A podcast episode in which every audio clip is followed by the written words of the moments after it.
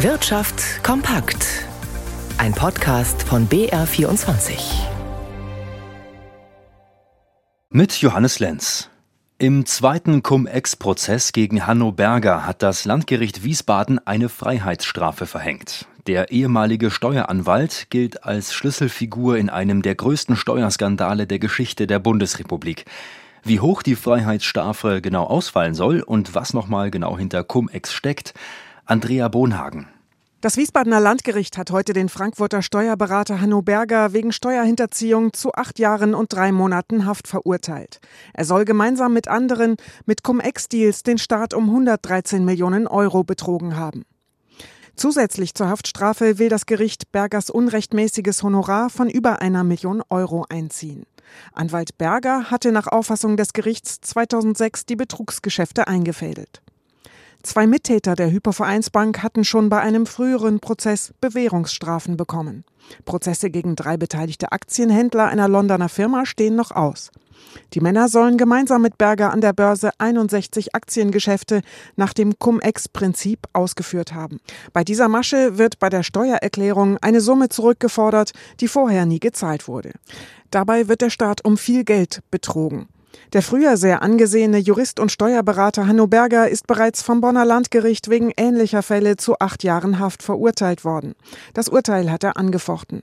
Auch in Wiesbaden ist wahrscheinlich, dass seine Verteidiger in Revision gehen. Berger hatte stets seine Schuld bestritten. Heute ist ein großer Tag für die französische Industrie. Das sind die Worte von Frankreichs Wirtschaftsminister Bruno Le Maire. Grund dafür, heute wurde die erste große französische Fabrik für E-Auto-Batterien eröffnet. Auch für Deutschland ist das wichtig, denn seit Airbus soll das die größte Kooperation auf EU-Ebene werden. Wo weitere Produktionsstätten geplant sind und wie Deutschland dabei beteiligt ist, weiß Wolfgang Landmesser. Die Gigafactory in Billy-Berclau ist die erste von mehreren Batteriefabriken des Gemeinschaftsunternehmens ACC, der Autokonzerne Stellantis, Mercedes und des französischen Konzerns Total Energies. Deutschland und Frankreich haben das Projekt mit massiven Investitionen gefördert. ACC plant den Bau von zwei weiteren Elektrobatteriefabriken in Kaiserslautern und im italienischen Termoli. Ein wichtiges Projekt für die europäische Autoindustrie meint auch Bundesverkehrsminister Volker Wissing. Die Komponenten für die E-Mobilität müssten verstärkt in Europa gebaut werden, um so die Abhängigkeit von anderen Ländern zu reduzieren, vor allem von China, das aktuell die meisten E-Auto-Batterien produziert. Die Eröffnung der Fabrik im strukturschwachen Norden Frankreichs ist auch wichtig für die sogenannte Reindustrialisierung. Die französische Regierung will in den kommenden Jahren Zehntausende neue Arbeitsplätze in Zukunftsbranchen schaffen. In den vergangenen Jahrzehnten war die französische Industrie immer weiter geschrumpft. Aktuell macht sie nur rund 17 Prozent der Wirtschaftsleistung des Landes aus.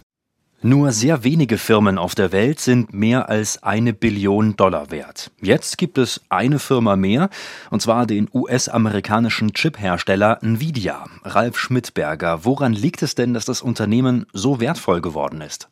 Ja, es liegt vor allem an dem Boom der künstlichen Intelligenz. Programme wie ChatGPT brauchen viel Rechenpower. Es müssen Unmengen von Berechnungen parallel ausgeführt werden, wofür sich Grafikkartenchips besonders eignen. Beispielsweise basiert der Hochleistungsrechner für ChatGPT auf mehreren tausend solcher Nvidia-Prozessoren. Experten zufolge beherrscht Nvidia 80 Prozent des Weltmarkts für Grafikkartenchips, die da benötigt werden. Dank dieser Entwicklung Entwicklung ist Nvidia zu einem der teuersten Unternehmen der Welt aufgestiegen. Mit rund einer Billion Dollar liegt der Wert jetzt mehr als dreimal so hoch wie die zusammengerechnete Marktkapitalisierung der Rivalen Intel und AMD. In den vergangenen vier Jahren hat sich der Kurs der Nvidia-Aktien fast verzehnfacht. Einen Börsenwert von einer Billion Dollar, das haben bislang erst fünf Firmen geschafft, nämlich der Online-Händler Amazon, Apple, Microsoft und die Google-Mutter Alphabet und auch der Ölkonzern Saudi Aramco.